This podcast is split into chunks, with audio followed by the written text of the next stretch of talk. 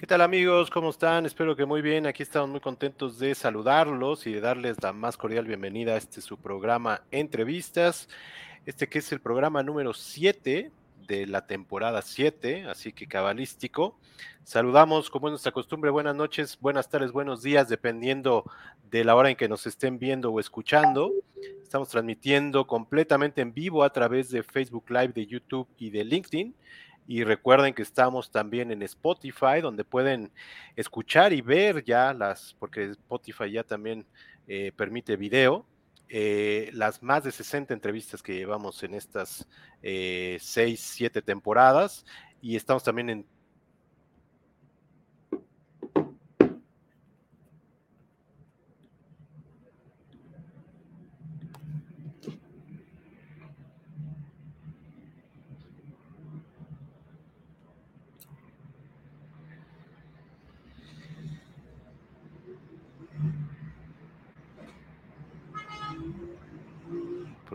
ahí estamos. Eh, escríbanos, mándenos sus saludos, preguntas, comentarios, recomendaciones.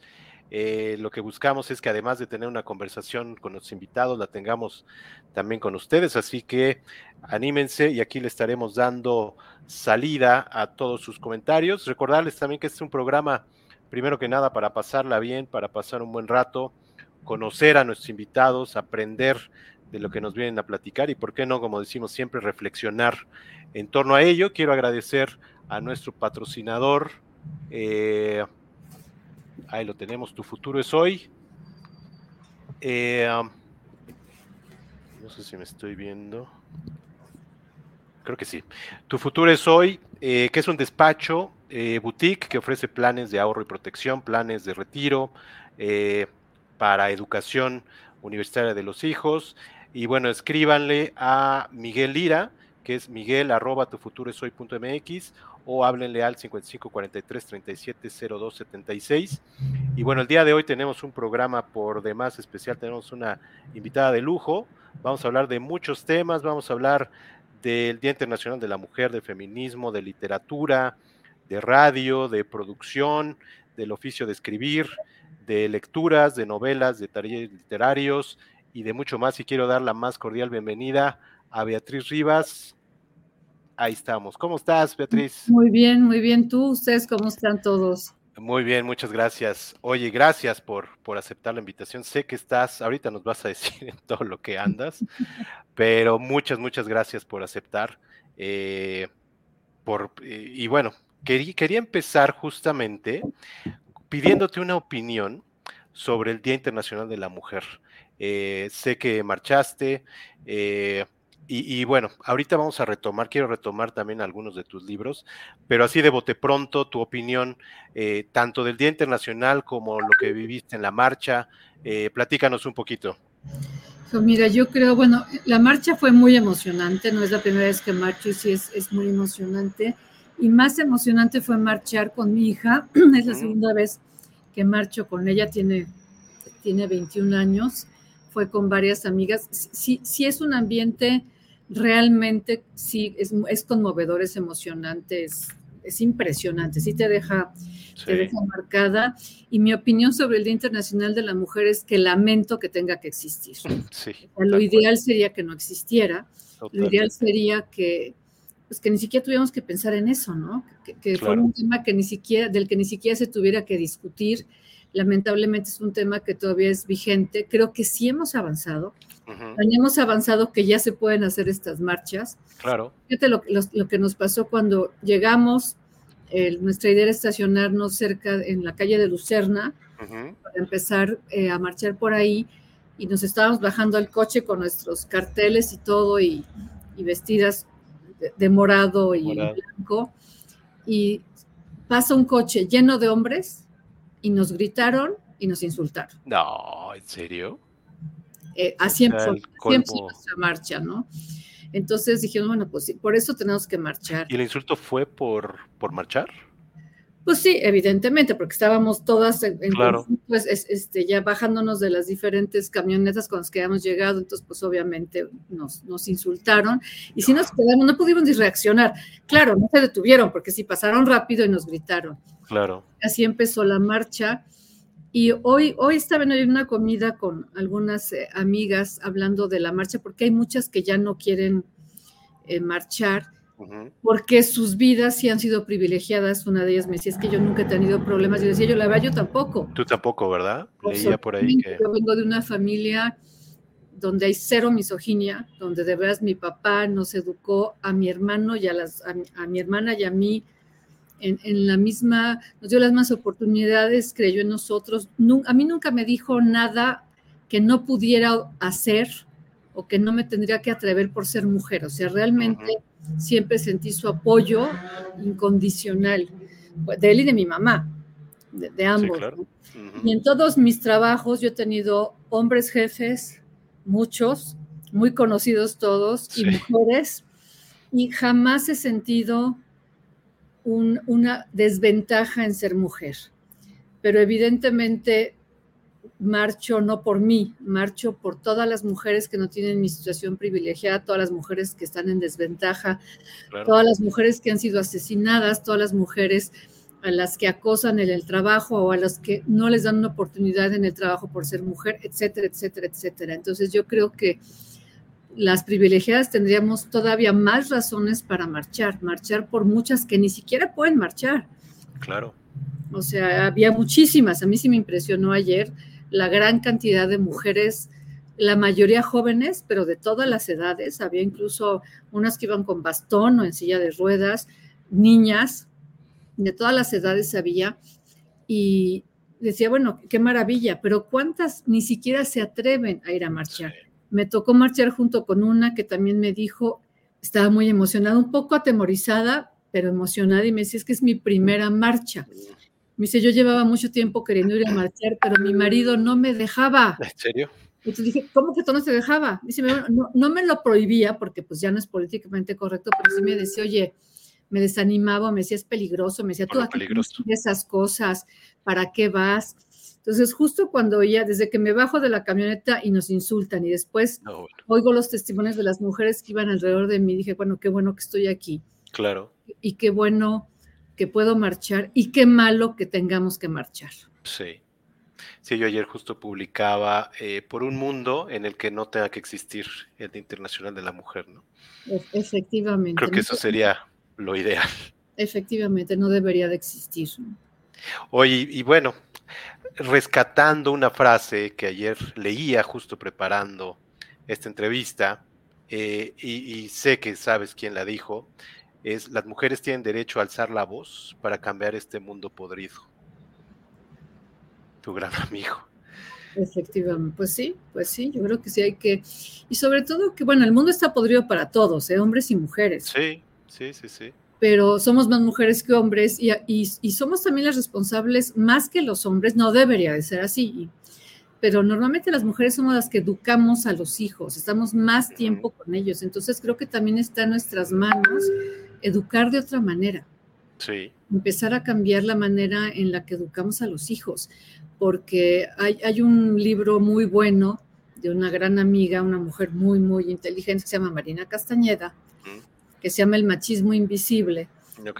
Uno de los capítulos o dos lo dedica a analizar cómo las propias mujeres también estamos reproduciendo este, esta misoginia, ¿no? ¿Cuántas mamás no le dicen a su hija, tú vete a la cocina y atiende a tu hermano, por ejemplo. O a ver, tú como eres mujer, tienes que estar en la casa a las 8 de la noche si quieres ser mujer decente. Y, al hijo no, no, les importa si llega a las 6 de la mañana absolutamente borracho. Sí. Entonces, eh, pues creo que la clave de todo es la, la educación. Sí, sí, sí, como bien dices. Y justamente hace un año teníamos aquí a Sofía Segovia, justamente el 8 eh, el 8 de marzo, eh, y ella nos decía esto justamente, que el feminismo debe ser incluyente y que debe incluir hombres y mujeres. Bueno, eh, absolutamente. Porque ¿sabes siento que los, estos estereotipos nos hacen daño a todos, no solo a las mujeres. Sí. O sea, porque nosotros tenemos que ser de una manera, pero también ustedes se supone que tienen que ser de otra, ¿no? Los hombres no pueden llorar, los hombres valen de acuerdo al dinero que produzcan. Un hombre que no tiene chambo, que no gana buen dinero, no vale. Una mujer que no tiene buen cuerpo, no vale. O sea, estos estereotipos realmente creo que lastiman a la sociedad en su totalidad. No tendríamos que reproducirlos, que tenemos que pararlos ya en beneficio de todos, no solo de las mujeres, o también de los hombres. Yo creo que los hombres ganarían mucho en una sociedad más igualitaria. Los hombres, igual que las mujeres, ganan. Yo creo que todos perdemos con el machismo. Sí. Y por eso justamente queríamos arrancar con esto. Sé que hoy fue el paro eh, y que muchas eh, mujeres eh, pues tratan de, de hacer esto para justamente que veamos todos cómo sería el mundo sin ustedes, pero creo que también el platicarlo y el reflexionar, pues ayuda mucho, ¿no? Sí, evidentemente, creo que sí es un tema del que hay que hablar, del que antes no se hablaba y cada vez se habla más y qué bueno, qué bueno, ¿no? Sí, Así por lo menos vamos haciendo conciencia, aunque haya hombres como los de ayer, del coche que pasaron a insultarnos, a las mujeres que... Paradójicamente. Todavía hay muchos hombres así. Claro. Que también se escudan en el, en el anonimato y en el grupo, porque eran varios y, pasaron rápido. O sea, lo, dijeron así como de pasadita para que no pudiéramos este, reclamarles, digamos. Exacto. Oye, yo decía hace rato que quería rescatar eh, un par de tus libros, que, que, bueno, uno de ellos es, déjame ver, este. Eh, para, para, ligarlo justamente a, este tema, eh, ahorita vamos a hablar un poco más, que, cumple 20 años, ni más ni menos, pero eh, quería un poquito también tu reflexión sobre pues estos hombres que pues aparecen algunos y bueno, son de la época en que está escrito el libro. Y bueno, un poquito tu reflexión, el por qué fue y aquí están estas tres mujeres que tratas de eh, darles visibilidad, ¿no? Que un poquito, eh, pues podemos ir yendo hacia ese tema de, feminismo, de la mujer, etcétera. Platícanos un poquito cómo fue el, querer escribir tu primera novela. Pues mira, realmente no fue tan pensado, o sea, yo nunca dije, a ver, voy a escribir sobre mujeres famosas. Simplemente me las fui encontrando a las tres en distintos lugares a, Lu Andrea Salome, que es la que está hasta la izquierda y es la, que nació primero, digamos, en, 1800, ay, no me acuerdo. Bueno, por ahí lo apunté, pero es la que nació primero. Me la, me la presentó, entre comillas, un, amigo mío, este, psicoanalista, psiquiatra, de hecho. No sé por qué algún día hablábamos de, pues, de mil cosas en la plática y me dijo, ¿poco no conoces a Lu Andrea Salomé? Lu Andrea Salomé una gran novelista, filósofo, poeta y creo que la primera mujer psicoanalista. Eh, de todos los, alumnos de Freud solo tuvo dos mujeres alumnas y una fue su hija, la hija de Freud, y la otra fue Lu Andreas Salomé. Freud, que era bastante misógino, decía de ella que era tan inteligente que seguramente tenía cerebro masculino. Ella es, ella es Lu Andrea Salomé. Entonces, cuando, cuando este hombre me cuenta de Lu Andrea Salomé, como que se me quedó en una parte del cerebro ahí descansando. Y como a los dos, tres meses, en una exposición en un museo en Viena, de pronto apareció dos veces, era una exposición de Klimt, de Gustav Klimt. Y vi dos cuadros diferentes donde aparece la de en medio que están viendo, que se llama Alma Mahler. Cuando vi el nombre, porque me, pareció una mujer como muy especial, muy... Dije, ¿quién será? Seguramente. Yo pensaba que era hija de Gustav Mahler. Saliendo del museo, no en la librería del museo, sino en una, como a tres cuadras, había una librería y, en, y, ahí estaba este, exhibido un, libro que se llama Oscar Kokoschka y Alma Mahler. Mm. Y afortunadamente en inglés, porque yo no hablo alemán. O sea, es una cosa rarísima. En Viena, un libro en inglés. En inglés. Dije, a ver, en menos de media hora ya vi Alma Mahler relacionada con Clint. Y ahora en un libro con Oscar Kokoschka, ¿quién es? Y además con un apellido, el mismo apellido de Gustav Mahler. Entonces compré el libro y me di cuenta que era una gran compositora, una gran pianista, que se enamora perdidamente de Gustav Mahler, que ya era un gran compositor y muy, muy, muy famoso director de la Orquesta Sinfónica de, de, Viena. y se casa con él y ella sí hace el, sacrificio de dejar de componer, o sea, deja su vida profesional porque Mahler le dice, a ver, mijita, ya cuando se van a casar o recién casados, en esta casa solo puede haber un genio y este soy yo. Y, y Alma Mahler lo acepta, se casa con él y se dedica toda su, toda su vida, pero mientras dura casada con él, a protegerlo y a darle todo el ambiente necesario para que él siguiera con su creación. Después se la cobra porque le pone los cuernos a Mahler con Walter Gropius, este arquitecto que es el fundador del movimiento Bauhaus, y después se divorcia de Gropius para casarse con Franz Werfel, que por ahí veíamos las fotos que ahí están todos, era un escritor muy conocido de la talla de Thomas Mann, que escribió, por ejemplo, el libro de Juárez y Maximiliano. Ok. Entonces, bueno, a ella la conocí en este museo y también se me quedó en otra parte del cerebro. Y dos meses después, en una librería, entro y había una gran pila de libros con la correspondencia entre Hannah Arendt, que es la tercera, y Heidegger. Y de pronto dije, a ver, yo no sabía quién era Hannah, la verdad, es horrible, pero lo confieso. Pero dije, a ver, una mujer que se escribe con Heidegger tiene que haber sido una mujer muy importante. Después me di cuenta de, su importancia. Yo creo que es una de las pensadoras más importantes del siglo pasado. Una mujer lúcida, valiente, muy culta y muy inteligente. Y cuando llegó Hannah a la otra parte de mi cerebro, creo que mis neuronas hicieron sinapsis. ¿Por qué no escribir un libro sobre las tres?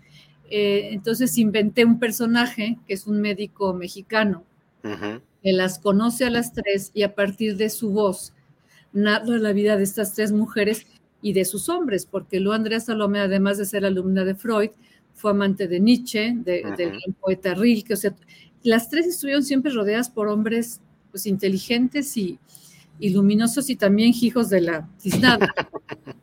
Heidegger, por ejemplo, sí hizo un poco pedazos a, a Hannah, porque además Heidegger, sobre todo la esposa de Heidegger, era profundamente antisemita. Mm. Hannah era judía. De hecho, de hecho, Hannah y Alma Mahler tienen que huir de, Europa por, por el, antisemitismo. Alma Mahler no era judía, pero se había casado con un judío, con, mm. con Mahler.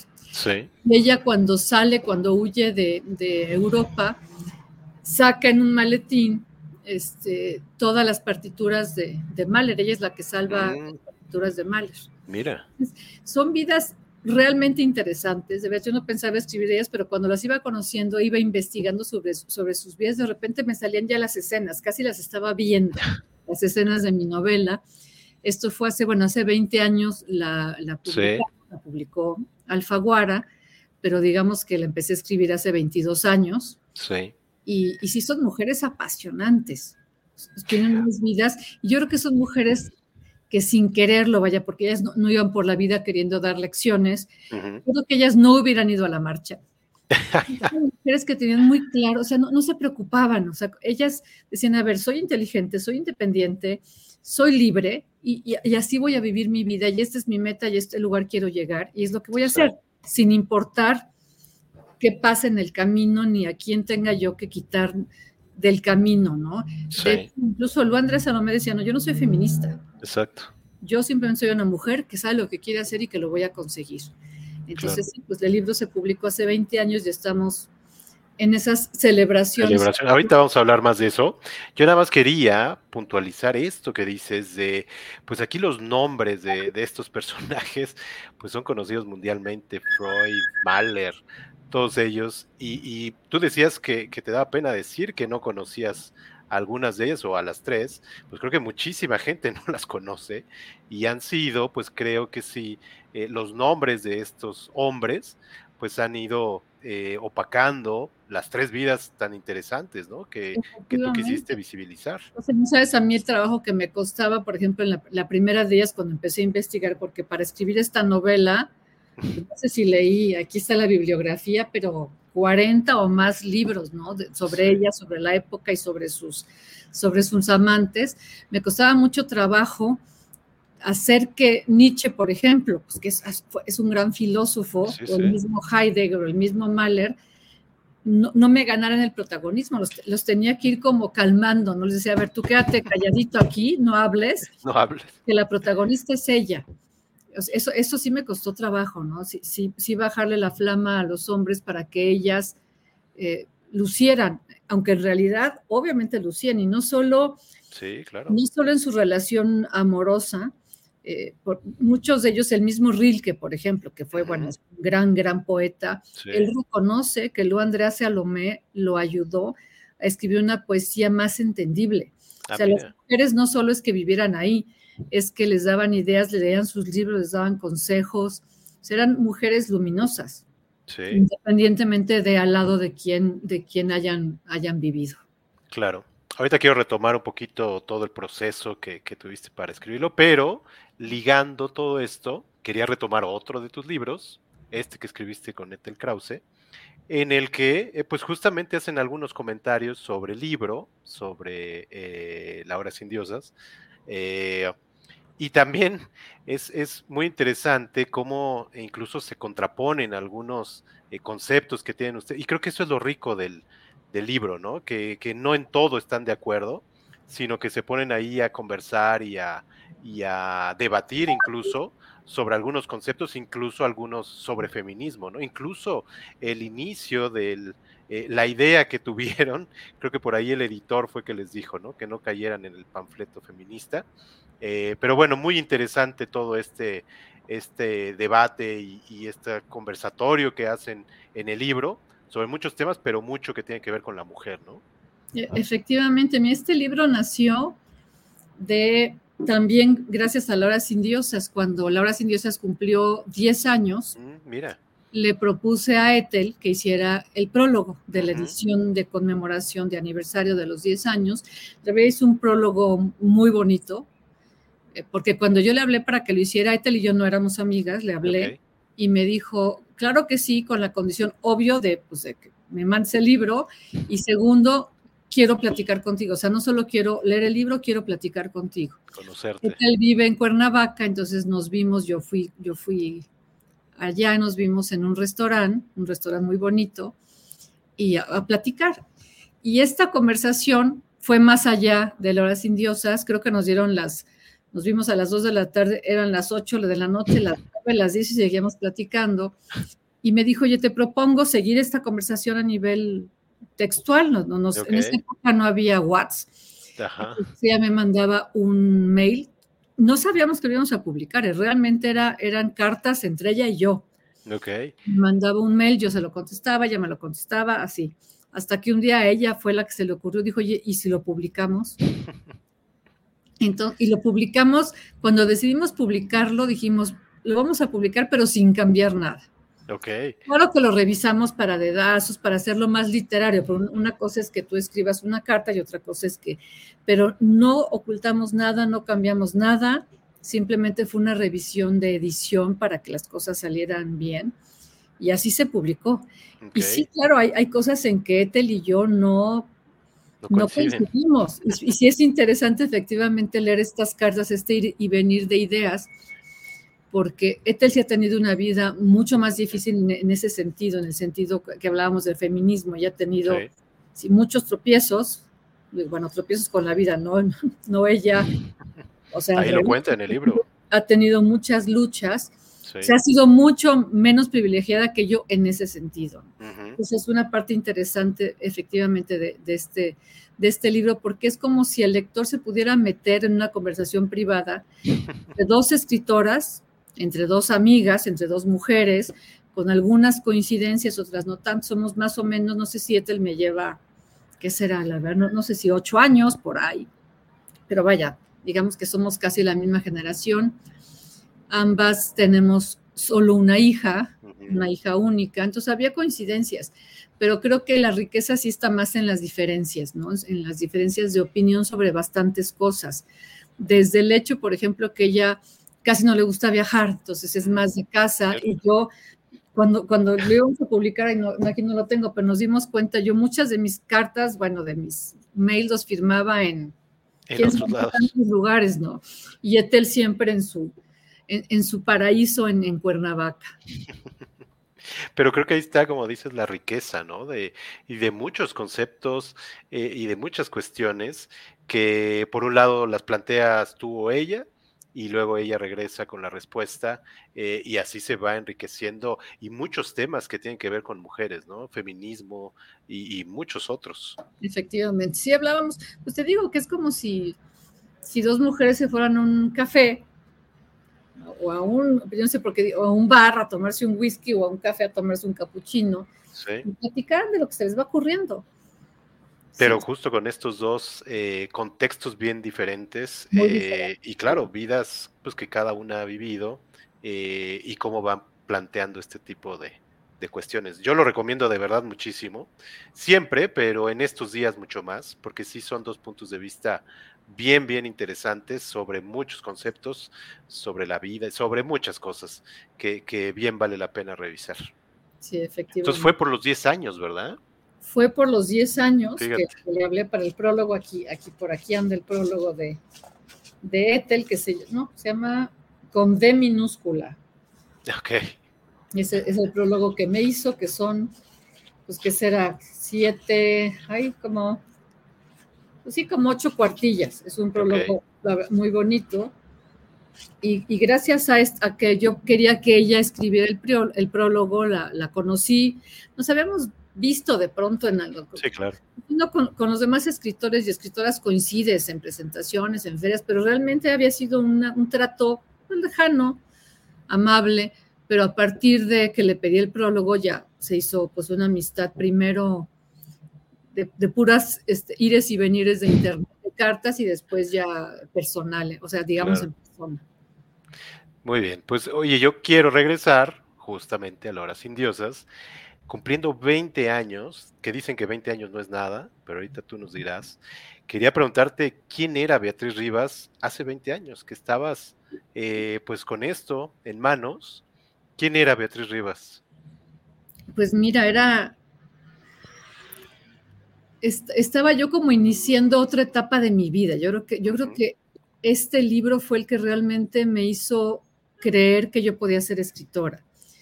Eh, yo estudié periodismo y trabajé muchos años en, medios, trabajé en Milenio, en la revista, fui de sus fundadoras, eh, trabajé en un, par de programas de radio con Adela Micha, trabajé con Gutiérrez Vivó en Radio Red mucho tiempo, con Pepe Cárdenas en televisión, con, bueno, por, ah, bueno, y hasta con Jorge Castañeda en Relaciones ah, Exteriores en la parte de comunicación social. O sea, sí tuve como un varios años en el periodismo, muy intensos, muy divertidos, pero siempre tenía ese gusanito de ser escritora. Entonces, mientras trabajaba, empecé a ir a talleres literarios con el Mundo Valadez, con Guillermo Samperio, con Humberto Guzmán, a escribir cuentos, pero sentía que era como mi hobby, como que no me atrevía, ¿no? Sí publicamos tengo este, antologías con otras mujeres, no sé si unos cinco, cuatro o cinco libros.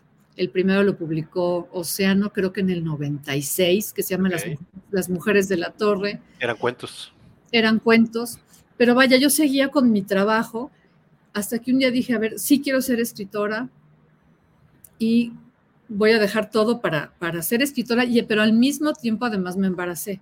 Ah, mira, claro. porque mismo, día, día al mismo mi hija tiene 21 años, o sea, yo escribí La hora sin diosas con cada vez más alejada de la computadora porque mi panza no me dejaba llegar, entonces sí, sí fue un cambio absoluto en mi vida, o sea, de pronto, digamos, en un año ya no vivía, o sea, no era yo sola, en el sentido, cuando, cuando tienes un hijo, sí te cambia la vida, entonces di a luz a mi hija de carne y hueso y a mi hija casi al mismo tiempo. Entonces sí me cambió radicalmente la vida. Dejé de trabajar para los medios de comunicación y me dediqué ya básicamente como que me atreví a, dedicarme solo a las letras. Que justamente platicábamos con Sofía hace un año de cómo hay este boom de mujeres escritoras que justamente eh, tal vez trabajaban en otras cosas y decidieron enfocarse en la literatura. Y ahorita hay muchísimas que, que, a lo mejor en una edad madura, eh, pero están escribiendo muchísimo y publicando muchísimo. Sí, que, que no es fácil, ¿eh? Porque que no es nada fácil. Realmente digo, yo no soy heredera de ningún imperio ni de ninguna familia de la aristocracia que me vaya. Entonces, yo sí necesitaba trabajar para vivir. Y, necesito, o sea, sigo trabajando como, como loca para, pues, para ganar mi, mi dinero. Entonces, sí es un brinco difícil porque de hecho, cuando, cuando yo salí de la preparatoria y estaba decidiendo carrera, yo quería estudiar letras, literatura, y dije, pues si estudio literatura, ¿qué voy a vivir? Entonces, yo elegí periodismo porque sentía que me daba más oportunidad de conseguir una chamba que me diera, que me diera dinero. Claro. Y así fue. Entonces, ese brinco sí al, al, del periodismo a las letras fue un poco, pues a ver cómo me va.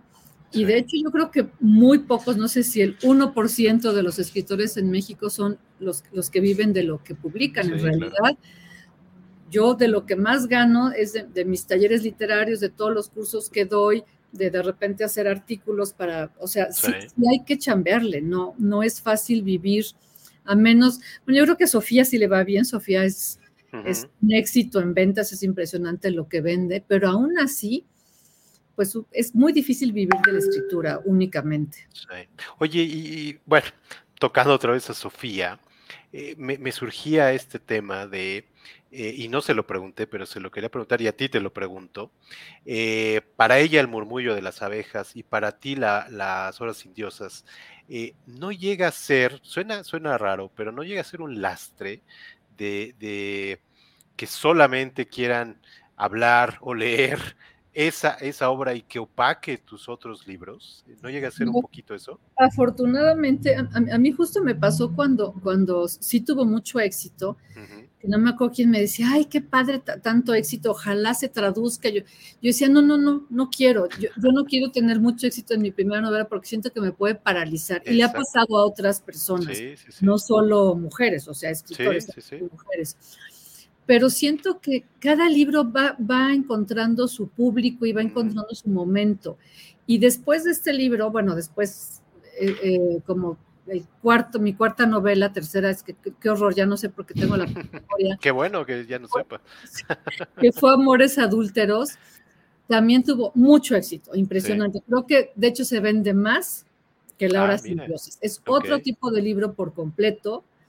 Es, un libro más lúdico, fue, fue incluso algo que nació de un juego, yo tampoco pensaba, yo estaba en la redacción de otra novela que después se convertiría en, Dios se fue de viaje, cuando apareció, digamos, cuando se nos ocurrió a Federico y a mí hacer esta, esta novela, y es impresionante el éxito que ha tenido, o sea, es la más popular y la más vendida. Entonces, pues un poco es como si tienes hijos y te dicen, ¿a cuál quieres más? Pues igual dices, mira, me llevo muy bien con, este porque es con quien juego fútbol y juegos de mesa. Pero me llevo bien con ella también porque con ella cocino y con la tercera porque nos hacemos ejercicio juntas, no sé. Siento que cada libro va encontrando su, su nicho y su lugar en, el público, en el, en el lector y también en uno mismo. Y cada uno puede ser la puerta hacia los otros, ¿no? Depende por cuál entren, se pueden ir hacia.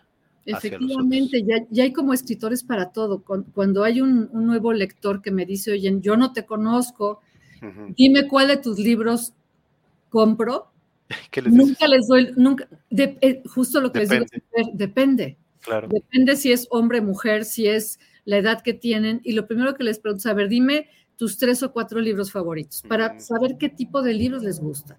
Entonces les puedo recomendar Viento Amargo, que es esta historia de Napoleón Bonaparte, o Amores Adúlteros, o este Jamás Nadie, que es más político del genocidio de los chinos. Entonces yo creo que hay lectores para todos mis libros. Entonces, de verdad, lo primero que les digo es saber cómo, qué tipo de libros te gustan para ver qué libro te recomiendo mío. Claro. Oye, regresando al proceso de la escritura, eh, ya nos contabas que leíste más de 40 libros. Eh, ¿Cómo fue? ¿Cómo te los fuiste encontrando y buscando? ¿Y cómo fue ya el proceso de escribir? Eh, ¿Hiciste algún eh, diagrama, mapa para escribirlo? ¿Cómo fue un poquito? La, verdad soy un desastre. Cada vez que termino un libro digo, ahora sí el próximo libro lo voy a escribir como lo debo escribir. Porque además lo chistoso es que yo me dedico desde hace 15 ah, años a dar talleres de creación literaria. Ya hay muchos libros de mis alumnos que se han publicado, incluso que han ganado premios. Mira. Y, y, siempre les digo, no escriban como yo escribo, o sea, yo soy, no, ya sabes, es como este médico que te dice, deja de fumar, deja de fumar, haz ejercicio, fuma, toma y no hace ejercicio, bueno, así soy yo con los libros. Soy muy poco metódica, a mí lo que me gana es la emoción, entonces, por ejemplo, en, en La Hora Sin Dioses, cuando yo decidí que iba a escribir de las tres mujeres, lo primero que hice es, obvio, buscar todos los libros posibles de las de ellas tres, no novelas, porque las novelas son ficción, o sea, las novelas, porque sean novelas históricas, tú no sabes qué tanto es inventado, que obviamente se vale, pero y qué tanto. Entonces voy a, fuentes primarias, a biografías, este, cartas, etcétera. Lo ideal es que acabas de leer todos los libros, los subrayas. Yo cuando, cuando leo siempre subrayo y sobre todo le voy poniendo, ¿no? Descripción, personajes, fijarme en el diálogo, voy, voy haciendo. Y se supone que lo ideal es que después de que lees todos los 40 libros o 50 o 20 de la bibliografía, vas haciendo fichas, por ejemplo, de cada mujer, de la época, etcétera. Pero a mí lo que me gana es la emoción. Entonces, por ejemplo, estaba leyendo un libro precisamente el que encontré en la librería enfrente del Museo de Viena, de la relación entre Kokoschka y, este, y Alma Mahler. Y hay una, una parte del libro en el que dice que creo que duraron un año, fue una relación muy tormentosa, hasta que Alma Mahler le dice, ahí te ves.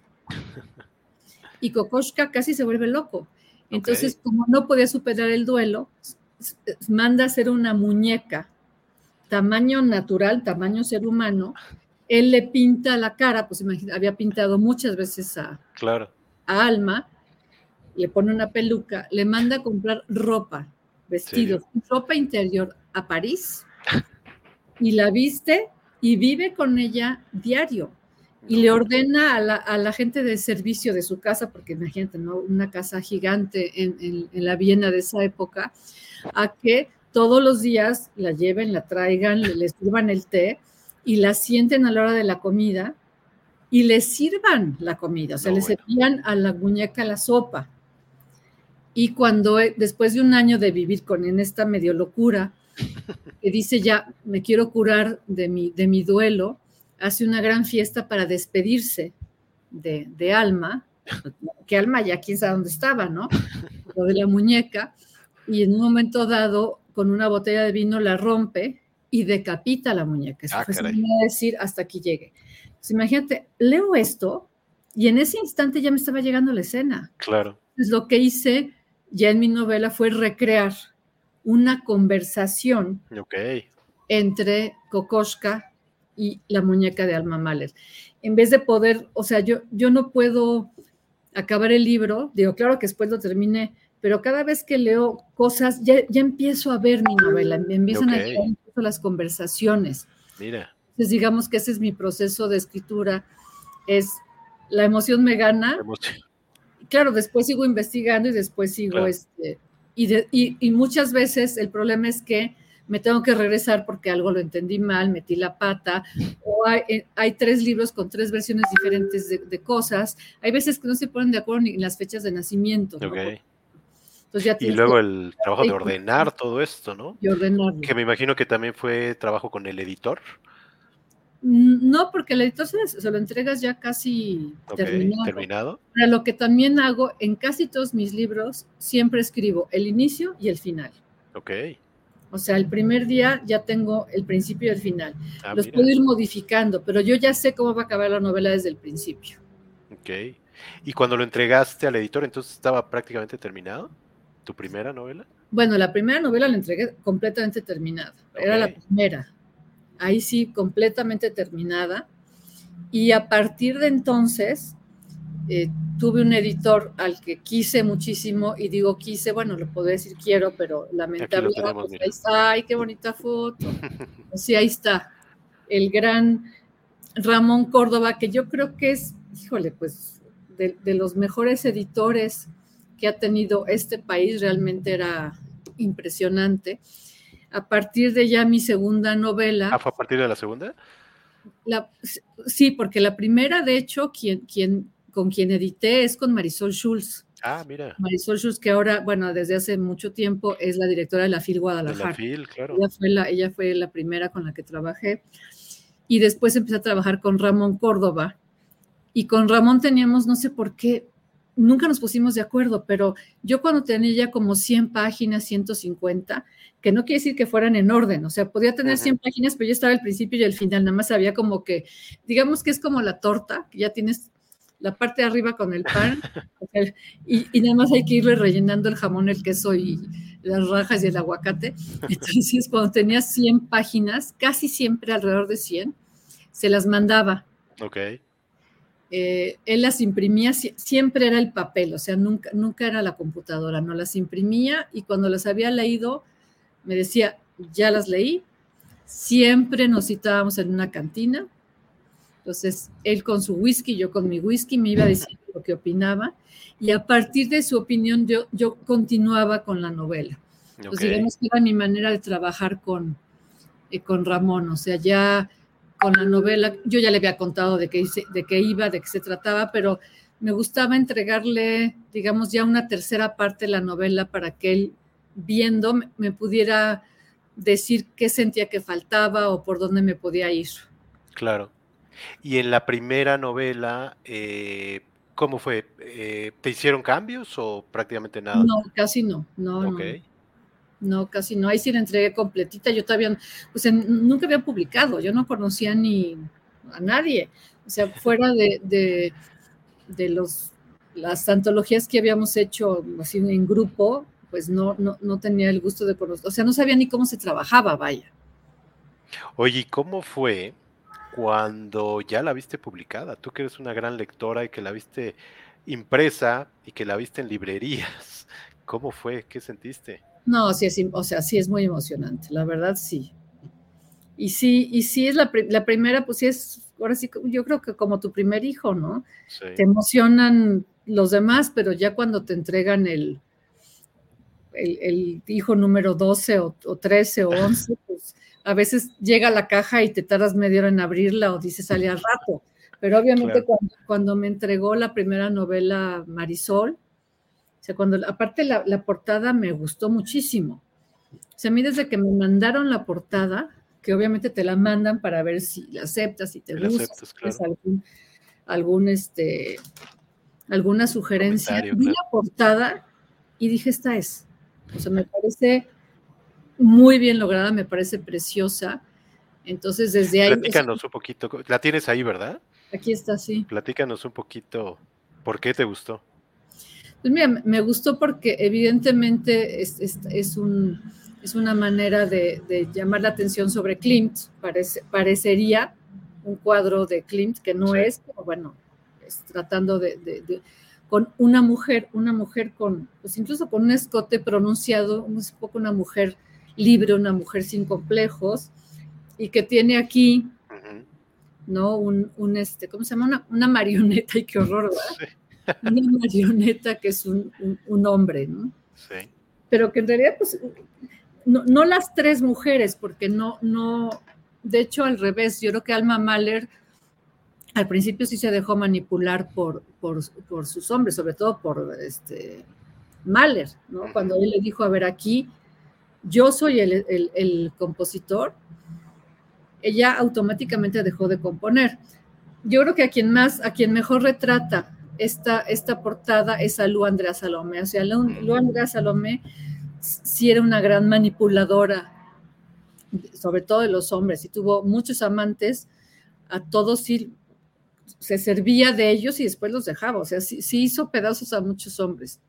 Sí. Entonces, sí, por eso, por eso me gusta, básicamente, trata muy bien un poquito de cada una de mis tres, de mis tres protagonistas. Claro. Y justo ahí venía los 20 años, 20 años ya, 12 libros. Cuando ves todo esto, ¿qué opinas?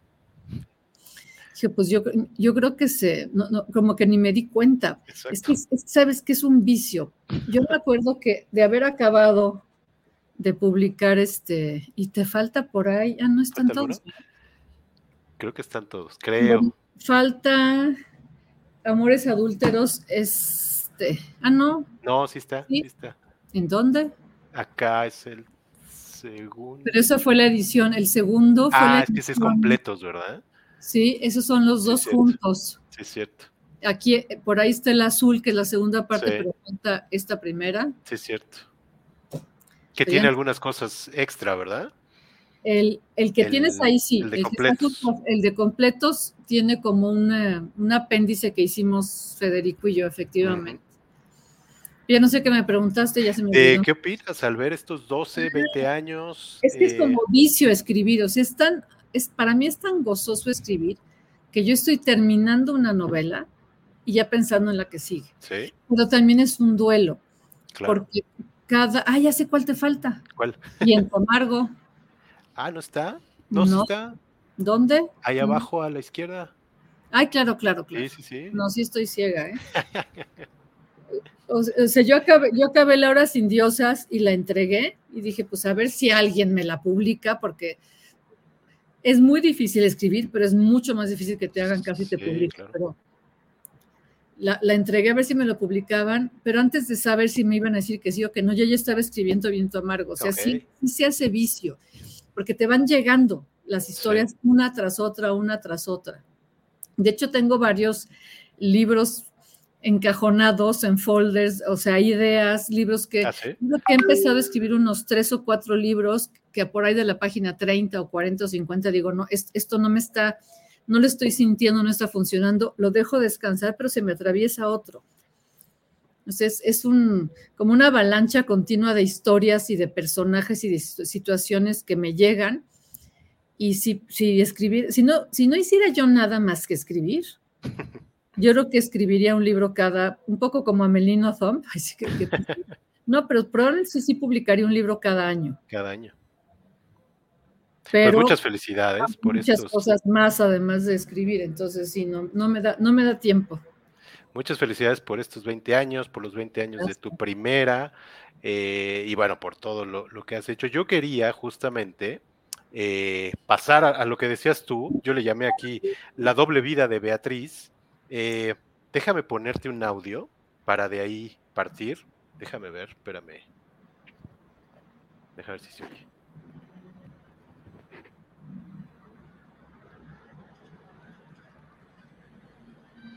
Ahí está.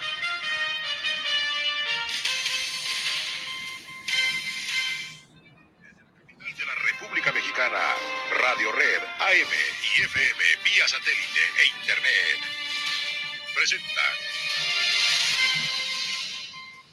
Monitor. Informa José Gutiérrez Vivó. Ahí está. ¿Qué te recuerda esto? Uh, uh, a una época de mi vida, yo creo que fue con el jefe con el que más he aprendido. ¿eh? ¿Cuánto tiempo estuviste? Ay, Dios.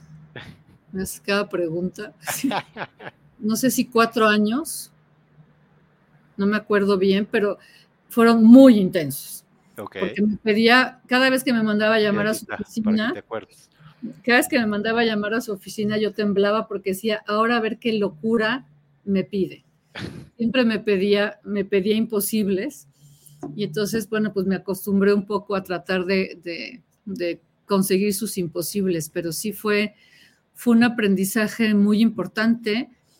Y pues en ese momento era impresionante, o sea, era un hombre, me cuando hacíamos transmisiones especiales, a veces en centros comerciales o en algunos lugares, la cantidad de gente era como un ídolo. Sí. O sea, sí era la cantidad de gente rockstar. que se sentaba, exacto, un rockstar, fuera de, de, la, ¿cómo se llama esto? De la cosa móvil, del... Ah, sí, la unidad ah, móvil. La unidad móvil, gracias, de la unidad móvil. No, sí era impresionante. Y sí era un hombre muy disciplinado, muy exigente, pero también muy, muy humano con, con, sus empleados y sobre todo con una imaginación. O sea, realmente él es, es, uno de los que inventó gran parte de los conceptos de la radio, que ahora todos sí. copian. Sí. Pero él fue el innovador en muchísimos sentidos. O sea, yo creo que la gente no se acuerda. Antes de él no había entrevistas. En, o sea, los noticieros eran noticieros cortititos, se leían. Leían, ¿no?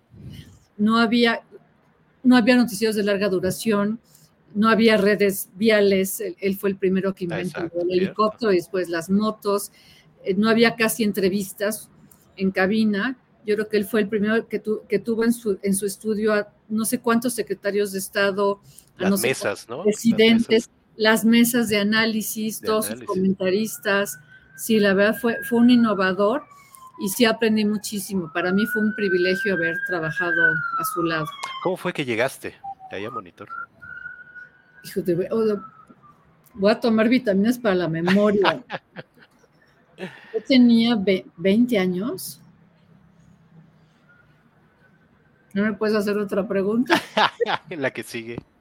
No me acuerdo, pues. o sea, lo, lo que sí me acuerdo, fíjate, estaba yo casada con mi primer marido. Ahorita que me lo preguntaste, me llegó la imagen. Me acuerdo que estaba, y qué chistoso, vivía aquí a cuatro cuadras de donde ¿Ah, vivo. Sí. Y me acuerdo que llegué a mi casa, había una mesa en la entrada con la- el teléfono con grabadora, porque no había teléfonos claro. celulares. Y apreté la grabadora para ver los mensajes y me hablaba Cecilia Vargas, que era su, su secretaria, la secretaria de Gutiérrez, y Ajá. decía, señora Rivas, yo no sabía la edad que tenía. Este, vimos su currículum y el señor Gutiérrez Vivó la quiere, la, que la quiere conocer y la, y la quiere, quiere que venga Uf, tal día a tal hora. Y me acuerdo que sentí al mismo tiempo emoción y unos nervios, porque dije, ¿qué le voy a decir? ¿Qué experiencia? No sé ni qué decía mi currículum. exacto. Seguramente la mitad era o inventado o exagerado. Y sí me acuerdo que Era fui, al- novelado. sí, me acuerdo que fui a la entrevista en su oficina y sí estaba yo muy nerviosa, la verdad, porque era- me imponía mucho. No, y él después pues. con el tiempo, yo creo que estaba tan nerviosa que no sabía cuándo entrar, pero con el tiempo me dijo que, que había entrado yo como si fuera, ¿cómo me dijo? Creo que le caí fatal, o sea que entré muy suficiente de mí misma, con, con más seguridad de la que tenía que haber entrado. Yo creo que eran puros nervios, la verdad. Claro. Pero eso debe haber sido en el. Yo me casé en el 88, entonces yo creo que fue en el 89. Me Ok. acababa de quedar sin trabajo. Yo trabajaba en CEPROPIE, en el Centro de Programación de. Pro- ¿Qué? Ajá. Centro de Producción de Programas Informativos y Especiales de Imevisión, De Imevisión. Que pues ya ya no existe. Y cuando terminó el gobierno de, de la Madrid, porque es- era un centro que, que dependía del gobierno, quedé sin chamba, entonces pues me puse a buscar trabajo. Claro. Oye, ¿y, y él fue el que te pide eh, contactar a los colaboradores para que fueran, para que participaran? Sí, cuando yo llegué tenía, creo que solo tres colaboradores, Mi- Miguel Ángel Cornejo, el doctor. Lamoglia y alguien, ah, ¿cómo se llamaba el de? Ay, qué horror. El de ¿El de qué? deportes. El de deportes, ¿cómo se llamaba? Eh, deportes. Bueno, ah, ya sé quién dices. Ya Pero sé quién dices. cuando me fui le dejé 110 colaboradores. ¿En serio? O sea, yo le llevé a Icramantaki, a Jorge Castaño, bueno, a no sé cuántos. Que eso fue uno de los grandes éxitos de- Sí, sí, del sí. programa, ¿no? Los colaboradores y las mesas de análisis. Granados Chapa, o sea, todas estas mesas, me acuerdo que Gutiérrez me decía, por ejemplo, no iba a venir el Papa a México, me decía, quiero al mejor en asuntos religiosos, por ejemplo. Pero no, no era tan fácil porque primero no había tanto, o sea, no, no, no te metías a Google y encontrabas tantas cosas. Entonces me iba yo a comprar revistas Claro. De opinión, a ver quiénes eran los que firmaban los artículos o hablaba a las universidades para ver qué expertos tenían, pero no bastaba con que supieras del tema. Los teníamos, nos íbamos Gutiérrez y yo a desayunar con ellos porque hay mucha gente que es muy buena para muchos temas, que son eruditos, pero que no lo saben comunicar, que no Claro. saben hablar. Entonces teníamos que platicar con ellos y de pronto había unos maravillosos, pero que a la hora de, de- de platicar con ellos no tenía ningún chiste, te quedas dormido. Teníamos que seguir buscando. Pero sí me acuerdo que la lista era, y qué chistoso, en alguna época me sabía sus fechas de nacimiento de ¿En memoria. serio? Parte de lo, pues sí, porque ellos me daban, imagínate, es que sus recibos de honorarios para yo Claro. llevarlos a la parte administrativa de y que les pagaran. Entonces me sabía sus, ¿cómo se llama? MAD. Todos sus, su- Ay, sus RFCs. sus RFCs. En el RFC viene la fecha de nacimiento. Es bueno, cierto. Me sabía las fechas de nacimiento de, de todos. Ahí conocí, pues, a, a Ikramantaki, ahí Sí. conocí un chorro de... de Yo aquí de- tenía algunos, ya mencionaste varios, Miguel Ángel Granados Chapa, Germán de Esa, Enrique Krause, Jorge Krause. Enrique Castañeda, Isabel Turrent, Bernardo Barranco, y bueno, dices más de 100, ¿no? Arturo Dam, muchos médicos especializados en cada cosa. Ah, ya me acordé quién es, eh, el ingeniero Guerra en ecología. El ingeniero Guerra, claro. En deportes es que lo estoy viendo, Miguel. No, sí, ahorita yo también igual me acuerdo. Bueno, bueno, después. Oye, me imagino que era un trabajo por demás demandante, ¿no? Bueno, sí. ¿Cómo era el día a día? Porque empezaban tempranísimo, ¿no? Yo, como yo no era de la producción, ya, de la parte noticiera, digamos, mis mesas las podías planear pues, con anticipación, o sea, todos los lunes era una, la política. Yo llegaba, no tenía que llegar desde las, normalmente llegaban a las 4 de la mañana todos, ¿no? El productor que era Alfredo Vega y todos los reporteros llegaban muy temprano. Yo llegaba a las 7, me parece, ¿sí? A las 7 y normalmente estaba en el estudio de, un ratito, de una hora o dos horas, también dependiendo de qué colaboradores iban a llegar ese día y después estar todo el día ahí. O sea, salíamos a comer, ¿sabes? A la fondita de la esquina y salíamos tarde en la noche, porque aunque Gutiérrez se iba temprano, porque al día siguiente, o sea, yo creo que se dormía a las 8 para el día siguiente estar, listo, pues todos los demás tenemos que estar ahí.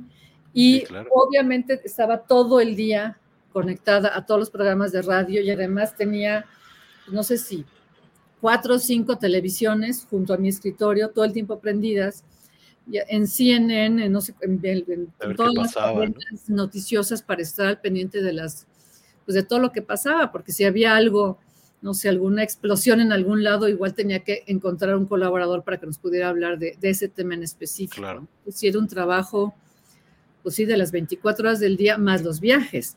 Porque también me encargaba con mucha gente más, evidentemente, de, de organizar y de conseguir entrevistas bueno, me encargaba hasta de la parte de conseguir vuelos y hoteles, digo, con una agencia de viajes, pero coordinar todo eso, hasta conseguir entrevistas con Gorbacho, por ejemplo. Me decían, una entrevista con Gorbacho, le decía, ¿con quién? O sea, ¿no, es algo más fácil? Entonces sí fuimos, se hacían transmisiones en el extranjero muy interesantes. Este, sí, los retos eran muy grandes, ¿no? La verdad, pero era muy divertido.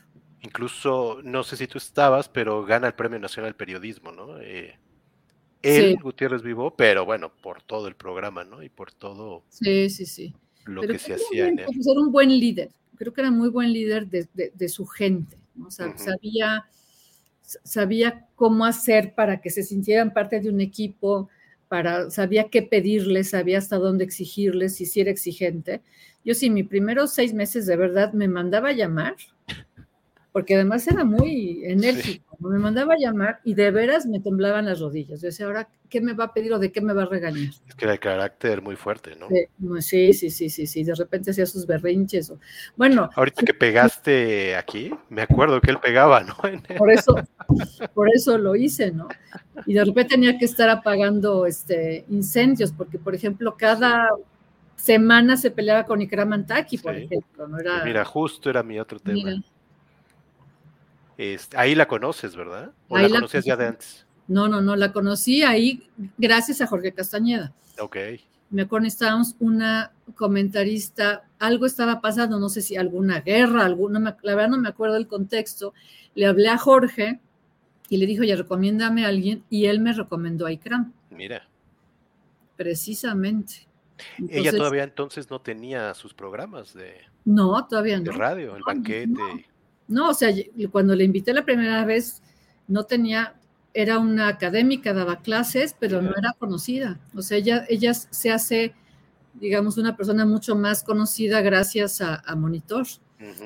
Y se peleaban siempre, y ya después empezó a tener sus programas. Obviamente ella publicaba, ya tenía, no me acuerdo cuántos libros en ese momento, porque eso fue hace, híjole, no sé hace cuánto la conozco.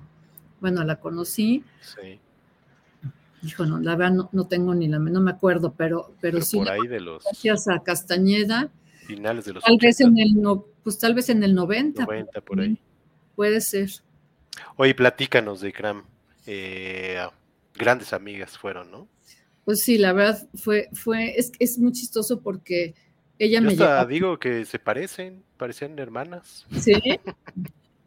los ojos. Sabes los ojos. Si era una mujer muy inteligente, sí.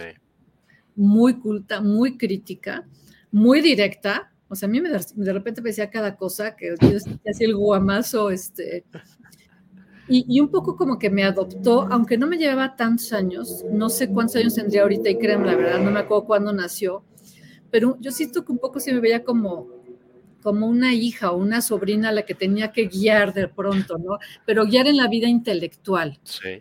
Ella me decía que leer, me, me, me explicaba mucho el mundo. Y por otro lado, yo era su guía terrenal. Y créanme, a veces me hablaba, vivía lejísimos, de donde yo vivía, pero me hablaba para decirme, necesito un taxi, ¿cómo le hago? No sabía ni pedir taxis, no sabía, manejaba fatal a dos por hora, no se orientaba, entonces había muchas cosas de la vida cotidiana en las que me pedía ayuda. Un día me habló desesperada para decirme, no sé qué hacer con mi hijo, con Marwan. Con Marwan que, la lotería está acá, me dijo, dale chamba, le dije, pero chamba de, de lo que quieras. Entonces, creo que el primer trabajo de Maruán fue conmigo, yo ya no trabajaba en, en, Monitor, había, yo había fundado una empresa de información que se llamaba, se llamaba Infopress. Mm. Digo, mini empresa, ¿eh? Ya, ya, sabes, en el otro cuarto libre que tenía. Sí, sí, Y entonces llegaba Maruán todos los días a trabajar conmigo. Entonces sí nos hicimos muy, pues, muy amigas, ¿no? A tal grado que un día me, dijo, oye, quiero saber si quieres ser la albacea de mi testamento. Pero pues tenía años, ¿no? Sí. Y, dije, de aquí a que se muera, entonces le dije que sí por, por no discutir con ella, y pues que se va muriendo al año o a los dos años, ¿no? Sí fue, murió muy joven y de una manera muy sorpresiva, muy repentina. Entonces creo que cada vez que veo situaciones ya sean nacionales o internacionales, conflictivas, digo, híjole, ¿cómo me haría falta Ikram para que me explicaran, ¿no? ¿Qué es lo que demonios está pasando en este mundo? Pero sí, fuimos, fuimos buenas amigas, la verdad. Y curiosamente, eh, no alcanzó a ver tu primera novela, ¿verdad? No, ni alcanzó a saber que iba yo a tener una hija. Que ibas a tener una hija, ¿cierto? Se murió un poquito antes. Se murió en octubre. Yo no vivía en México, me había ido, eh, estuve cuatro meses fuera del país y justo en octubre del 2000 me habló Maruán, no me acuerdo si Maruán o mi hermana, mi, hermana trabajó un tiempo con ella, también le ayudaba a sus libros y alguno de los dos me habló para decirme. Entonces no pude, no, pues no pude, no pude venir, no estuve en su entierro, no estuve en. Entonces, entonces fue muy raro porque vivir el duelo es importante. Cuando uno está lejos no acabas de, darte cuenta realmente lo que, lo que había sucedido. Entonces sí, sí lo, sí, pero fue en el 2000. En el 2000, ¿verdad? Yo tuve a mi hija en el 2001. Sí. Y estaba, es, ya estaba, precisamente estaba yo viviendo en París y ahí fue donde compré gran parte de los libros que, que, usé para mi novela. La, Laura mm. ya la tenía, ya estaba yo escribiendo, estaba en la investigación pero todavía no, todavía no, este, no la vio. Y lo primero que, pensé de veras cuando escribí la novela, dije, híjole, ¿qué me hubiera dicho Ikram si lo hubiera leído? Seguro me hubiera regañado en algo, me hubiera dicho, aquí la regaste, aquí te faltó más, seguro, porque era buena crítica. porque además no leía novelas, ¿no? No. Decía que era una pérdida de tiempo. no, no leía novelas. Ikram viajaba un, una o a veces dos veces al año a París y se compraba, yo creo que venía con exceso de equipaje, o sea, tal vez se, llevaba una maleta mini de ropa y una enorme para regresarse este, libros. Entonces se compraba muchísimos libros, sobre todo de filosofía. Sí. Maruana ahí los ha de tener en su casa. Este, es, un tesoro, ¿eh? los libros de los libros de Toda su biblioteca. Leía, leía muchísimo, se levantaba a las 4 de la mañana todos los días y se echaba 3, 4 horas de lectura diaria. Entonces era una mujer muy culta, pero además era una mujer muy inteligente, porque yo creo que hay personas que pueden leer y leer y leer mucho, pero eso no les sirve de nada más que para tal vez presumir en una cena, ¿no? Y Kram sí, sí, sí hacía conexiones y, de ahí, pues de ahí también salieron todos los, libros que ella escribió y, y sus opiniones muy bien fundamentadas para para todos los programas que hacían. Sí. Mira, voy a leer esto que según yo está en, tu libro, lo que no he dicho. Dice hora de muerte, 1338. Causa, fibrilación ventricular, infarto agudo al miocardio, cardiopatía isquémica. Nombre de los padres, Aristide Antaki y Rosine Aquel. Eso se asienta en el acta de defunción de una mujer que llegó desde Siria en 1975 gracias a un globo terráqueo juguetón y se quedó hasta su muerte en México. Otro vacío en la colección de mis ausencias que han ido acumulándose, otro nombre en mi necrópolis particular que llevo cargando bien adentro, otro nombre en el cajón donde archivo a mis muertos. Ese es de, de tu más reciente libro, ¿no? Efectivamente, de lo que no he dicho. No lo tengo por aquí. Ah, sí, aquí está. Ahí está. Yo también lo tengo, creo que por acá. Bueno, ahorita lo mostramos, ya lo estás mostrando tú. Y justamente, ya pasando a la recta final del, programa, te voy a robar unos minutitos más. Habíamos pactado una hora. Te robo unos minutitos para platicar de lo que, lo que no he dicho. Eh, yo platicando aquí justamente con Mónica Lavín el año pasado de su libro, eh, Últimos días de mis padres, yo le decía que, eh, bueno, ese tipo de libros se le llama de muchas maneras, pero yo creía que era un, como le dicen en Estados Unidos, un memoir, eh, memorias y todo esto, ¿no? Eh, yo al principio, cuando empecé a leer el tuyo, pensé que era algo similar, pero creo que el tuyo sí es autoficción, porque yo ponía aquí, me sentí en una película de David Lynch, donde ya no sabes qué es verdad y qué es mentira. y un poquito por ahí va, ¿no? Sí, o sea, justo es lo que quería hacer, ¿no? Yo quería hacer un juego, porque de pronto, es, es que es un libro que salió porque lo tenía que decir, ¿no? Entonces de pronto dije, bueno, ya la gente que fregados le va a interesar mi vida, ¿no? No soy Hemingway, o sea, o no soy Churchill, no soy Marilyn Monroe, ¿no? O sea, no, no, no me siento como con el permiso de, de contar mi vida para que la gente le interese, ¿no? No, no es. Entonces dije, bueno, ¿por qué no jugar con, la ficción también, pero que no sepan. O sea, la idea es que no sepan. Cuando, lo, lo, empecé a promocionar, la mayoría de los periodistas que me entrevistaban me decían, bueno, pero ¿qué es cierto y qué no es cierto? Les decía, pues les voy a decir. es el chiste. Es el chiste, ¿no? Si, si es autoficción, hay, yo creo que la esencia es verdad, hay muchas cosas verdaderas, pero también hay muchas que son que son totalmente mentiras, ¿no? Creo que sí es, parte del juego, es lo que yo quería lograr, pero por otro lado, y creo que también lo logré porque en los clubes de lectura, ya con, los lectores, lo que me decían es, yo siento que soy tu amiga, o sea, después de leer el libro, te veo y siento que llevamos toda la vida de conocernos, ¿no? Y que lo que me dices es lo que platicaríamos dos amigas en un café, platicando nuestra vida. Sí, claro. ¿No? Y, además bien interesante. Yo al principio también, eh, pues como que quería ver qué era verdad. y, al, y ya después dije, ya, me dejo llevar. Como en película de David Lynch, que ya dices, ya no voy a, querer este, investigar qué es verdad y qué es mentira, sino que te dejas llevar, ¿no? Y creo que ahí está lo interesante de... si, me, das una lana, después te digo.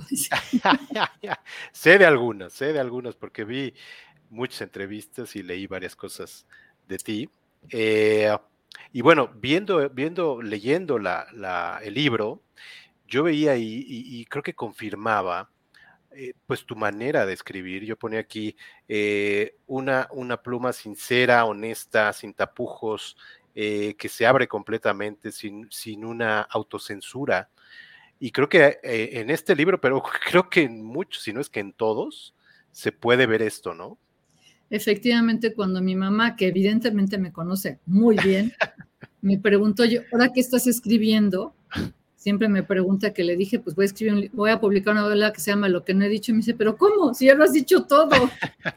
Sí, efectivamente, ¿no? Incluso en, o sea, aunque muchas de mis novelas son de personajes históricos, o sea, que sí, que sí existieron, que sí investigo, o sea, por eso me gusta poner aunque no se acostumbren las novelas, pero a mí sí me gusta poner la bibliografía para que vean que hay mucha investigación. Sí, eso es interesante. Y, sobre todo también para que quien quiera saber más pueda saber a qué libros recurrir. Este, también hay mucho de mí en mis personajes, o sea, desde el momento en que las elijo, en, la, la, hora sin dioses, pues elegí esos tres personajes por algo, ¿no? Sí. Entonces, desde ahí y muchas veces sí pongo a que mis personajes digan cosas que, en las que yo creo, en las que yo pienso. No sé, sí, sí, efectivamente, sí hay mucho de mi vida o de mi manera de pensar y de ver el mundo, hasta en Napoleón, o sea, hasta, hasta en Amargo, la vida de, bueno, la amistad de Napoleón Bonaparte en Santa Elena con una niña de 14 años que se llamaba Miss Betsy Balcom, que es un hecho histórico y que es una amistad real, pero claro, que las conversaciones pues, son, son ficticias, o sea, investigué mucho, pero los pongo a, platicar y no se tiene registro de que platicaban. Claro. Aunque hay un libro que escribió Miss Betsy Balcom años después hablando de su amistad con Napoleón, no hay una grabadora donde podamos saber de qué hablaba. Entonces, si las conversaciones son ficticias, con, te digo, insisto, mucho pues, mucha investigación de Napoleón, pero sí, muchas de las cosas que dice Miss Betsy son las cosas que yo hubiera dicho, ¿no? Si hubiera tenido a Napoleón enfrente.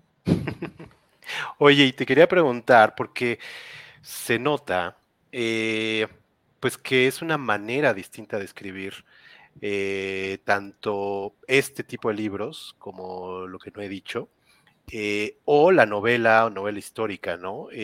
Siento que como ah, lo que no he dicho, como que va saliendo mucho más de manera, pues no sé, como automática, y que va saliendo, que va directo, y el otro tiene que ver mucho más con la investigación, documentación y todo eso, ¿no?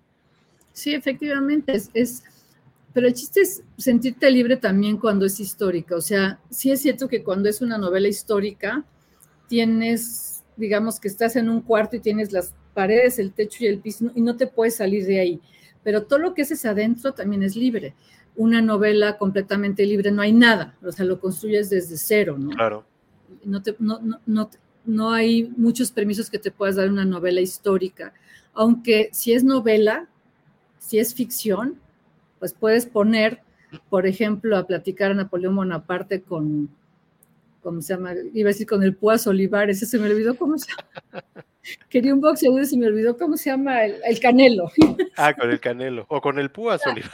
Bueno, o sea, una novela, si es novela te permites muchas cosas, pero yo sí le tengo mucho respeto a mis, a mis personajes, a los personajes reales, y trato de respetar lo más que puedo quiénes fueron. O sea, sí, sí, leo muchísimo sobre cada uno, me meto de lleno en su vida, trato de entenderlos, trato de imaginar por qué eran como eran, o sea, trato de compenetrarme en todo. Ya después se me olvida, ahorita si me preguntas cuándo nació Napoleón, ya no me acuerdo. Pero, para escribirlo, ¿no? Sí trato de, de conocer todo sobre ellos para poder escribir sobre ellos. Claro. Oye, eh, y bueno, uno de tus personajes de este tu más reciente libro, pues es ni más ni menos que Armando Vega Gil, ¿no? Tu gran, gran amigo. Eh, platícanos un poquito de Armando. Pues mira, Armando lo conocí en un, en un programa de televisión. Este, él, era, era un programa de entrevistas y él era invitado igual que yo. Y ahí estábamos esperando a que nos pasaran y al principio nos caímos fatal, porque además era un programa que no sé qué pasó, no estaba la iluminación, o sea, nos citaron una hora y media después, no había empezado el programa. Entonces llegó un momento en que yo dije, a ver, o me traen una copa de vino o me voy. Y Armando a la hora que oyó eso dijo, ay, pues a mí también, entonces nos sentamos los dos en unos escalones pero al principio nos caímos muy mal. ¿eh? Yo me presenté con él y, no sé qué me dijo, que dije, no quiero volver a ver a este hombre en mi vida, que es un grón, ni que fuera, ni que fuera rockstar, ¿no? Pero ya con el vino nos sentamos en unos escalones, empezamos a platicar y de veras fue una amistad como muy... Y casualmente después de, esta, de este encuentro nos volvimos a ver muy poco tiempo después en la Feria del Libro de Los Ángeles, que también Marisol Schultz este, hizo, que era la primera, nos encontramos en el lobby del hotel. Y después, en San Miguel de Allende, en también en un encuentro literario, coincidimos en el mismo hotel. Entonces fue muy chistoso como después, o sea, nunca lo había visto y de pronto en un mes nos encontramos en tres lugares diferentes. Y, y la plática era, pasábamos tres, cuatro horas platicando Después empezamos a escribir juntos, no, no la novela que escribimos, sino nos decíamos, oye, ¿por qué no nos vemos en tal café o tal restaurante en la colonia Roma o en la Condesa para que nos quedara en, en, medio de las dos casas? Y llegábamos, él se sentaba de un lado de la mesa y yo del otro, y nos poníamos a escribir. Él lo suyo, yo lo mío. Entonces realmente nos hicimos muy, muy amigos y empezamos a viajar juntos. Yo tengo una muy buena amiga que se llama Adriana Abdo, que desde hace años, precisamente en estas fechas, porque ella cumple mañana. Ah, mira. Mañana cumple años Adriana. Eh, nos íbamos de viaje juntas. Mira. Ella siempre decidía dónde. Vámonos de viaje. Alguna vez fue su hija, que por cierto su hija es Jimena Santolaya, que se acaba, ah. es la hija de Adriana. Ni más ni menos. Ni más ni menos. Bueno, entonces nos íbamos todos los años, Adriana y yo, a algún lado. Empezamos por Houston, que yo odiaba ir porque ella ama las compras y yo las odio, pero bueno, cumpleaños. Y un día nos fuimos a París.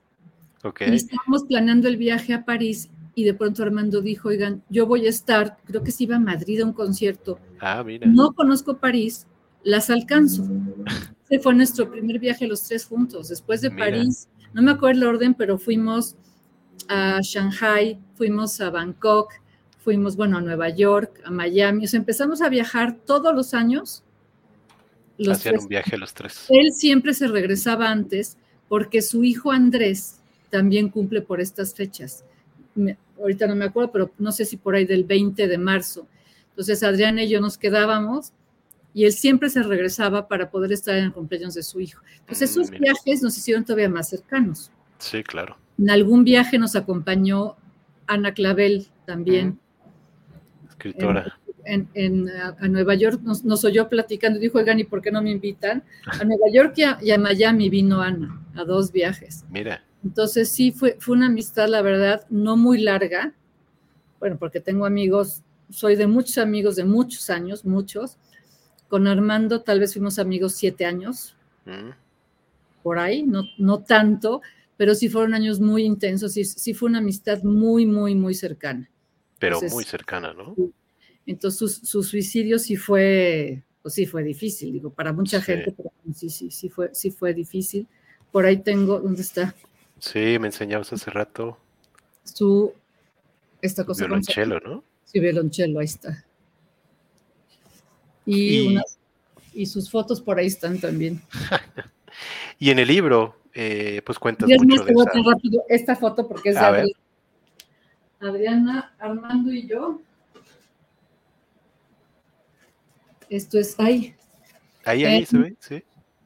En Versalles. Ah, mira. Ahí se Está ve. no sé si se ve bien. Bueno. Sí, sí, sí. La de lentes es Adriana, obviamente. Sí. Ahí la tengo en. Pues ahí en el libro plasmas mucho, ¿no? De, esa amistad, de pues de su muerte, de cómo lo extrañas. Le, le, empezaste a escribir diario, creo, ¿verdad? sí, o sea, cuando murió, yo creo que el primer mes le escribí diario. Y después una vez al mes y después, pues ya, yo en cuanto publiqué la novela como que ya se me quitó el, pues no el duelo, pero sí el dolor más, este, fue entre dolor, culpa, coraje, ¿eh? ganas de revivirlo para darle sus cachetadas y decirle qué decisión tan idiota, pero bueno, mejor no juzgar. Exacto, tal cual. Oye, y pasando ya al último tema, yo quería, eh, y justamente retomando algunos de los puntos que pones en lo que no he dicho, eh, tu vida eh, de niña por estos rumbos satelucos que vivías en Echegaray, ¿no? Efectivamente. Quise poner estas imágenes eh, pues de satélite. No encontré de Echegaray, lamentablemente. Pero bueno, eran tus rumbos, ¿no? Sí, sí, sí, sí. En tu infancia, creo que primero viviste en Coyoacán y luego se cambiaron para... Viví en Coyoacán un año mientras construían la casa de Chegaray ah, en Coyoacán, en casa de mis abuelos que vivían en la calle de Madrid, muy cerca del vicio, del, bar El Vicio de Reinas Chulas. Ahí, ahí vivía en Madrid, no, no me acuerdo la, la verdad no me acuerdo el número. Y después mis papás se compraron un terrenito en Echegaray y mientras construían, que en esa época no había ni periférico, ¿no? Cuando se recién cambiados, pues el periférico no era así. No era así.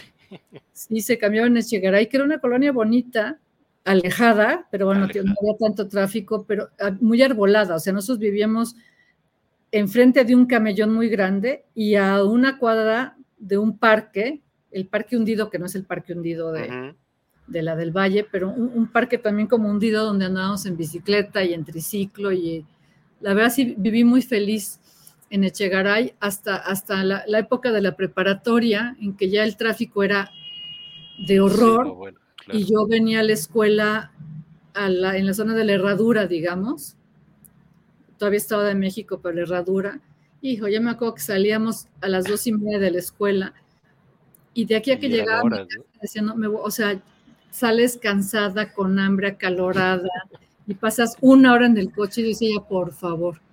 Pero sí viví hasta mis, pues hasta que me casé, hasta los 22 años, viví en Echegaray.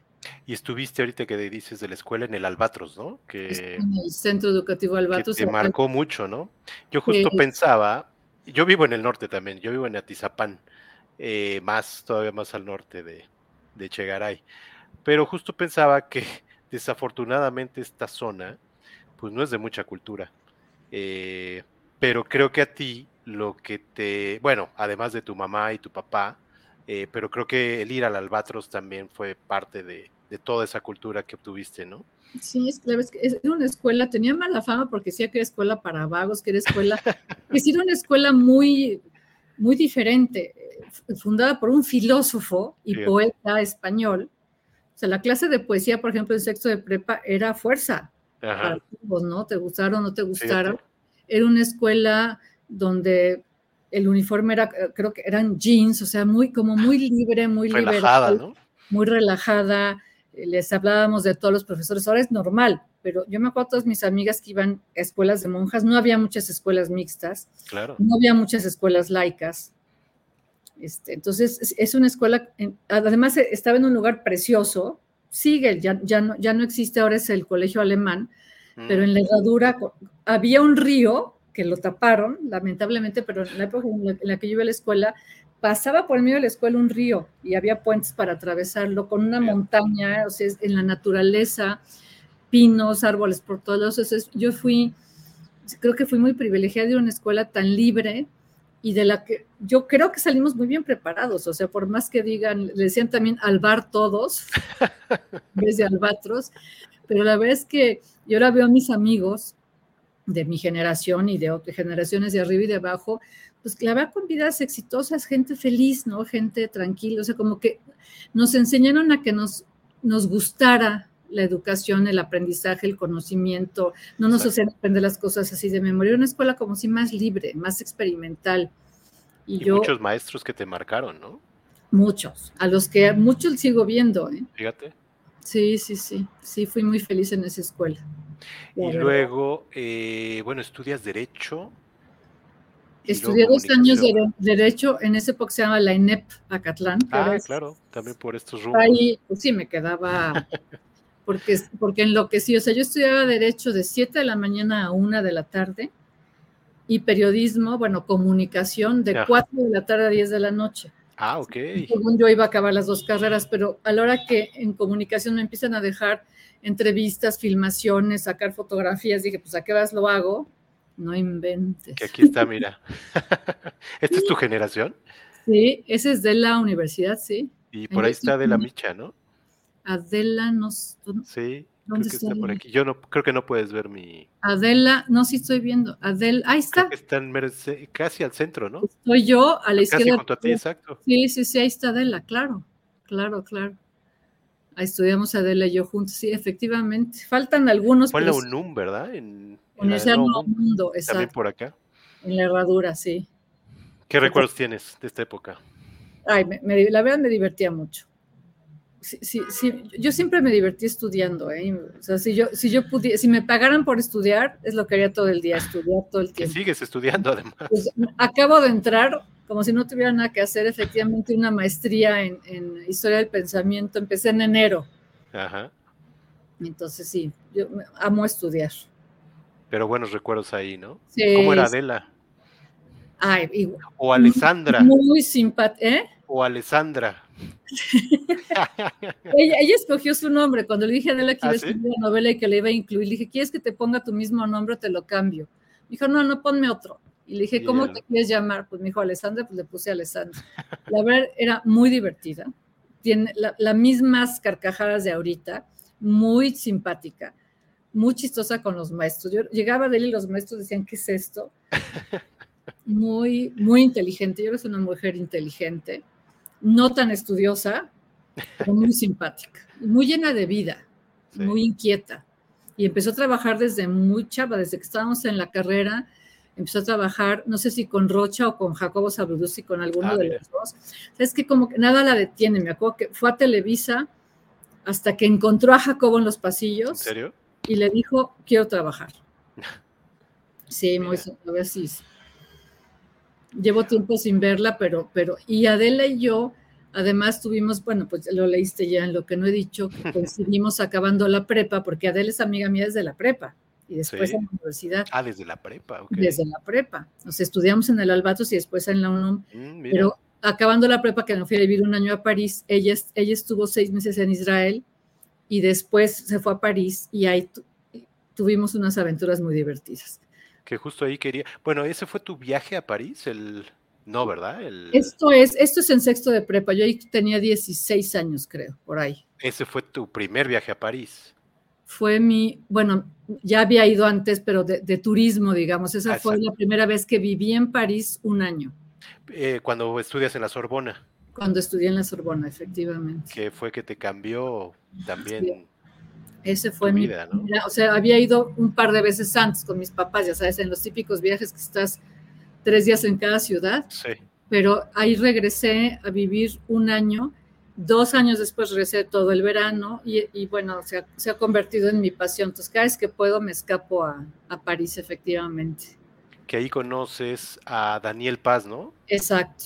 Que te presenta estos dos libros, sobre todo Rayuela, me imagino, ¿no? Efectivamente. Y en, la época en que yo vivía en París, pues ahí vivía Cortázar. ni más ni menos. Ahí vivía Cortázar, este, muere, Cortázar muere en el 86, me parece. Creo que 84, según yo. Yo viví en París del 83 al 80 del 82 al 83. Creo que fue el 84, según yo. por ahí, sí, cuando fui todavía estaba vivito y coleando. Entonces leer Rayuela, pues en el lugar, en, el lugar de los escenarios, no en el Pont Neuf, por ejemplo, sí fue para mí importante. 1984, 12 de febrero. Y bueno, te marcó impresionante, ¿no? Eh, estas dos novelas, pero Rayuela, pues eh, creo que mucho de este juego que tienes en tus, en tus libros, pues creo que mucho viene de ahí, ¿no? De este juego que tiene Cortázar. Sí, sí cuentos. Yo, empecé a escribir cuentos y, empecé a escribir cuentos gracias a un poco a Cortázar y a los cuentos de Italo Calvino también. Son, son los dos que, los dos cuentistas, bueno, y Edmundo Valadez también. Y tuve la fortuna de que mi primerito taller literario que tuve fue con Edmundo Valadez. Uy, hace, Dios mío, ya no ni sé cuántos años, mucho. No sé ni cuándo murió Edmundo, pero bueno, él fue, él fue mi primer maestro de creación literaria, digamos. Mis primeros cuentos se los llevé a él. Mira. Pero sí, eh, pues esa influencia aunque muy en tu estilo, pero creo que por ahí viene de, no darle al, lector algo tan fácil, ¿no? Exacto, sí. Es, que es, lo que a mí me gusta leer, o sea, a mí, me gustan los libros que tienen vacíos, ¿no? Que uno tiene que ir llenando y que tienes que ir como construyendo ese rompecabezas, ir armando las piezas sin que te des cuenta, porque se hace de manera automática, ¿no? Que vas, los libros ya que te lo explican todo, que te dan ya todo este, hecho, no, no los disfruto tanto que le llamaba, ahorita me acordé, Cortázar, y regreso a la primera parte de, lo que platicábamos eh, y de lo que decían algunos de tus personajes de tu primera novela. Él le decía el lector hembra y el lector macho, Cortázar. Justo le decía a cuando tienes que poner un poco más de tu parte, eh, era el lector macho y cuando no era lector hembra. Pero mira, nomás, eh, esto ya no sería no, políticamente. políticamente correcto. correcto. Oye, pues muchas gracias. Yo quería ya nada más para finalizar que nos platicaras de, los eventos que tienes la próxima semana por el 20 aniversario de, pues, de la primera novela, ni más ni menos, los festejos. Déjame poner aquí el. Bueno, venos platicando qué es lo que vas a tener. Pues mira, es toda una semana de, de festejos con la excusa de que cumple 20 años de Horas Indiosas, pero también metido en este mes de la mujer. Entonces eh, son mesas de análisis, de conversación, de lunes, ahí están, sí, de lunes al... A sábado, creo, ¿no? Sábado, sobre, la, titulamos La hora de las diosas en vez de La hora sin diosas. El lunes vamos a hablar de literatura, martes de ciencia, miércoles de deportes, bueno, ahí dice periodismo. Cerramos el sábado con artes escénicas y después habrá un, grupo de danza. El lunes, además de hablar de la literatura, pues evidentemente tocaremos el tema de, mi novela. Ese día estarán Ana García Bergua, Mónica Lavín, también Marisol Schulz, que pues fue ah, mi editora, que vio crecer este, esta novela, eh, Mayra González, que es mi editora de, ahorita, que es la, directora, entre otros sellos, de Alfaguara y otros, creo que cinco o seis, o seis sellos, eh, Maura, bueno, hay, hay, un, pues somos, no sé si en total 30 mujeres que hablaremos de diferentes temas, insisto, con la excusa de mi novela, pero en realidad la idea es hablar de la mujer en México hoy en día en el deporte, en la literatura, en el teatro, en la ciencia, ¿no? De dónde venimos, hacia dónde vamos, qué obstáculos nos hemos encontrado, qué nos falta por hacer, qué retos tenemos. Entonces es, la idea de toda esta semana, ¿no? De mesas de análisis, de debate, de discusión, para aportar ideas y para hacer como una radiografía, ¿no? En dónde estamos y hacia dónde vamos en estos diferentes temas. Claro, y decías en otra entrevista que eh, están invitados tanto hombres como mujeres, ah, ¿no? Porque luego se piensa que es solo para mujeres. No, no, no, están invitados todos los que quieran ir y que les interese hablar o escuchar de, estos temas. ¿Es entrada gratuita? Sí, claro, sí, sí. ¿Hay que registrarse de alguna manera? nada. nada. Buenísimo. Pues. nada más llegar qué manera de, celebrar, ¿no? Este, la verdad que bien interesante los temas que se van a tratar.